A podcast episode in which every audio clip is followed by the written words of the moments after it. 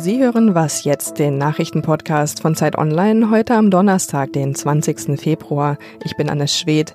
Wir beschäftigen uns heute mit den mutmaßlichen Rechtsterroristen der sogenannten Gruppe S und blicken voraus auf die Berlinale.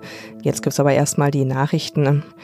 In der hessischen Stadt Hanau sind gestern Abend acht Menschen durch Schüsse getötet worden. Weitere Menschen wurden verletzt. Behördenangaben zufolge gab es zwei Tatorte. Medien berichten von zwei Shisha-Bars. Die Täter sind unbekannt und auf der Flucht. Auch Hintergründe zur Tat sind bisher unbekannt. Die Polizei ist mit einem Großaufgebot im Einsatz und fahndet nach den Tätern. Die Staats- und Regierungschefs der EU-Staaten beraten heute in Brüssel über die Finanzierung der Europäischen Union. Es geht dabei um die Jahre 2021 bis 2027 und insgesamt rund eine Billion Euro. Streit gibt es darüber, wie das Geld verteilt wird und wie viel jeder Staat einzahlen soll. Vor allem vor dem Hintergrund, dass Großbritannien durch den Brexit ja als Beitragszahler wegfällt. Ratspräsident Michel will, dass mehr Geld für Klimaschutz, Grenzschutz und Wissenschaft bereitgestellt wird. Dafür sollen Hilfen für Bauern gekürzt werden und auch Länder, die den Rechtsstaat abbauen wollen, sollen weniger Geld bekommen. Das sehen aber einige Mitgliedstaaten ab. Der Haushalt kann aber nur mit einem einstimmigen Beschluss verabschiedet werden. Redaktionsschluss für diesen Podcast ist 5 Uhr. Diese Episode wird unterstützt von Ford. Der Autohersteller durfte sich für seine Transit-Hybrid-Familie über den Award Internationaler Transporter des Jahres 2020 freuen. Mit der Plug-in-Hybrid-Variante können Unternehmen Verbrauch und Abgasausstoß reduzieren und sogar Umweltzonen befahren. Willkommen zu einer neuen Was jetzt Folge. Ich bin Rita Lauter.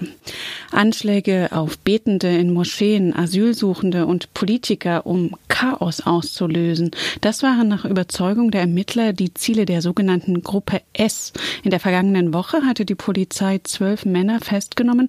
Inzwischen sitzen sie in Untersuchungshaft handelt es sich um eine neue rechtsextreme Terrorzelle. Dazu recherchiert Christian Fuchs, Investigativredakteur der Zeit und jetzt bei mir im Studio. Hallo Christian. Hallo Rita. Christian, was ist denn bis jetzt über die Männer bekannt? Das ist eine sehr heterogene Gruppe. Sie sind über ganz Deutschland verteilt. Also in Baden-Württemberg wurden welche festgenommen in Bayern, Nordrhein-Westfalen, Niedersachsen und auch zwei Männer in Sachsen-Anhalt.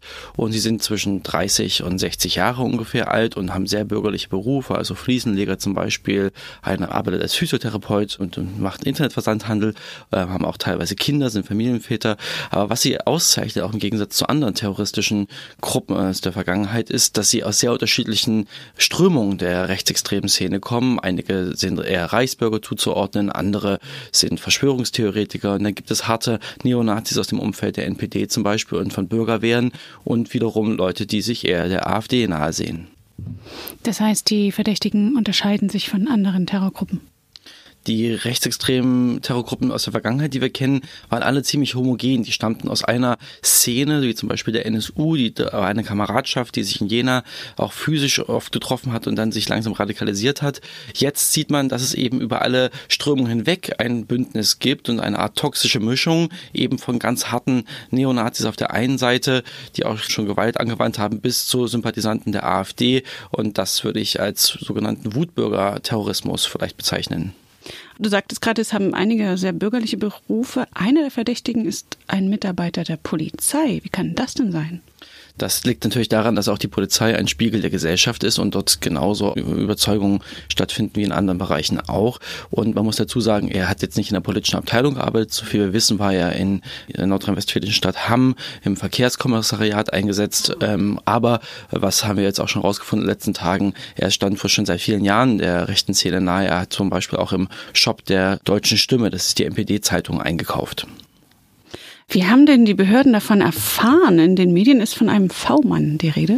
Das ist richtig, der sogenannte 13. Mann, der einzige der Personen ist, der Gruppe, der nicht festgenommen wurde und noch auf freiem Fuß ist und der wurde durch Zufall im vergangenen Jahr an einem Bahnhof kontrolliert und hatte eine nicht legale Waffe und dann hat die Polizei das genutzt und hat ihn scheinbar umgedreht und er ist dann seitdem Informant gewesen der Sicherheitsbehörden und das war auch der Grund, warum sie jetzt die Razzien durchgeführt haben, weil er nämlich von der Bildfläche verschwunden war und sie auch Angst hatten, scheinbar um ihren Informanten.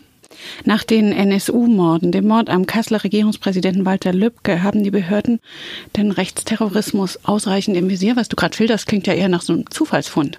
Das ist richtig, aber sie haben da genau das Richtige getan und haben ihn nämlich angeworben und waren deshalb, was ich als große polizeiliche Leistung einschätze, dann auch ganz nah dran in so einer gefährlichen Gruppe, was nicht einfach ist, wenn die Gruppe so klein ist. Und was wir sehen in den letzten Jahren ist ja vor allen Dingen viele andere terroristische Vereinigungen auch frühzeitig erkannt worden, wie Revolution Chemnitz zum Beispiel, Gruppe Freital, die Old School Society, die teilweise gar nicht erst zu Taten kommen konnten, sondern im Vorfeld schon erkannt und hochgenommen wurden. Oder auch wie jetzt die Combat 18, diese rechtsextreme Untergliederung endlich nach 20 Jahren verboten wurde. Ich sehe eher, dass die Sicherheitsbehörden viel mehr tun gegen diese Gefahr von rechts als in den Jahrzehnten zuvor. Und eure Recherche zu der Gruppe S ist auch auf Zeit Online nachzulesen. Vielen Dank, Christian. Gern.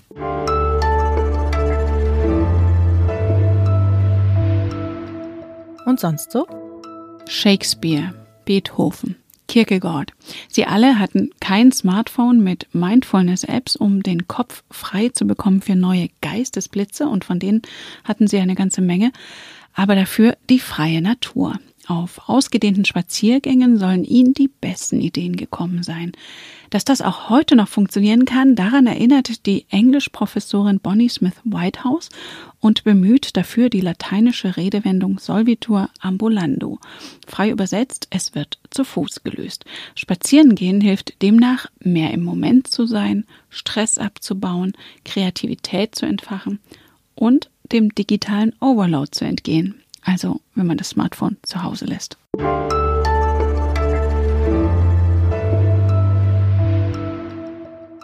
Nackte Schultern trotz eisiger Temperaturen und Graubelschauern, wenn wir das in Berlin auf dem roten Teppich sehen, ist wieder Berlinale. Und obwohl man bei dem Wetter vielleicht lieber gemütlich zu Hause Netflixen und chillen würde, zieht es Filmschaffende, Kritiker und auch ganz normale Kinointeressierte in die Kinos der Hauptstadt.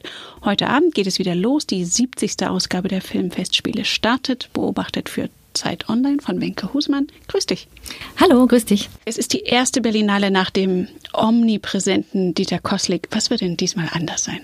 Hm, wie du gesagt hast, als erstes natürlich erstmal eine neue Führung. Eine, mhm. Endlich, endlich machen das, den Job zwei Leute. Maria Drissenbeck als Geschäftsführende und Carlo Chatrian als künstlerischer Leiter. Und das Programm sieht gut aus. Äh, viele Weltpremieren, viele Filme, die vielleicht Filmschaffende kennen, die aber jetzt nicht so in der ersten Reihe stehen, aber die bestimmt ein gutes Programm bieten könnten. Auch wenn er gesagt hat, es wird ein bisschen düster.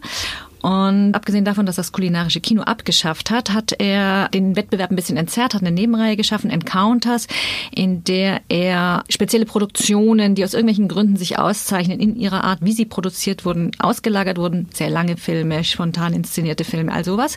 Und er hat die Filme außerhalb der Konkurrenz auch aus dem Wettbewerb rausgenommen und macht das zu großen Premierenveranstaltungen für die Berliner. Einen Preis mussten die neuen Chefs ja gleich mal aussetzen. Angeblich wusste keiner von der NS-Vergangenheit des ersten Berlinale-Leiters Alfred Bauer, nachdem dieser Preis benannt war. Erst die Zeit hat es aufgedeckt. Kein so toller Start, oder? Genau, die neue Leitung musste tatsächlich als erstes einen silbernen Bären abschaffen, den Alfred Bauer Preis für künstlerische Perspektiven im Film. Es kann schon verwundern, finde ich, weil er war lange Jahre Leiter der Berlinale. Dann nach seinem Tod ist dann ein Preis eben initiiert worden. Hätte man zu diesem Zeitpunkt, das war in den 80er Jahren, nicht nochmal gucken müssen, was hatte der Mann eigentlich in der Vergangenheit gemacht. Nein, auch zu diversen Festschriften, zu runden Jubiläum wurde offensichtlich nicht tief genug gegraben. Klar, die neue Festivalleitung selbst kann man kaum damit äh, behelligen. Sie arbeiten seit sieben Monaten und die haben diesen Preis erstmal nur für dieses Jahr ausgesetzt und behalten sich jetzt vor, abzuwarten, was die weiteren Recherchen geben. Sie wollen jetzt Historiker dran setzen und das aufarbeiten lassen. Das einzig Richtige, was man zum jetzigen Zeitpunkt machen kann. Manche Filmfestspiele sehen in Netflix, Amazon, in Disney, diesen Streamingdiensten ja quasi Zerstörer des Kinos. Dabei gewinnen Werke der Streamingdienste inzwischen sogar Oscars. Wie sehen denn das die neuen Berlinale Chefs?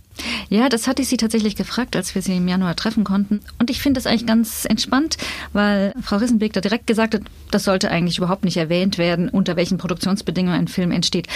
Finde ich gut. Abgesehen davon weiß man das ja oft auch noch gar nicht, wie ein Film später vertrieben werden wird. Also siehe Roma, diesen von dir gerade eben äh, erwähnten Oscar-Gewinner, der produziert wurde und erst als er fertig war, für den Vertrieb Netflix gewinnen konnte. Das ist eben also gar nicht sicher und die Filme sollten einfach nach dem beurteilt werden, was man dann hinterher sieht und nicht nach dem, wer das Geld dafür gegeben hat. Abgesehen davon, dass es eben sehr kompliziert ist, da eindeutige Zuordnungen zu machen. Und du wirst für uns von der Berlinale berichten. Vielen Dank, Wenke. Gerne, Rita. Tschüss. Das war was jetzt, der Nachrichtenpodcast von Zeit Online. Sie erreichen uns unter wasjetzt.zeit.de. Am Mikrofon für Sie war Rita Lauter. Wenn Sie mögen, bis morgen.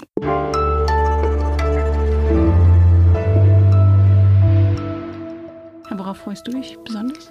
Ach, ich freue mich auf den neuen Film von Christian Petzold, Undine. Der macht immer Filme, die mir gut gefallen und er hat jetzt auch einen so einen schönen Orden vom französischen Kultusminister bekommen. Darauf freue ich mich.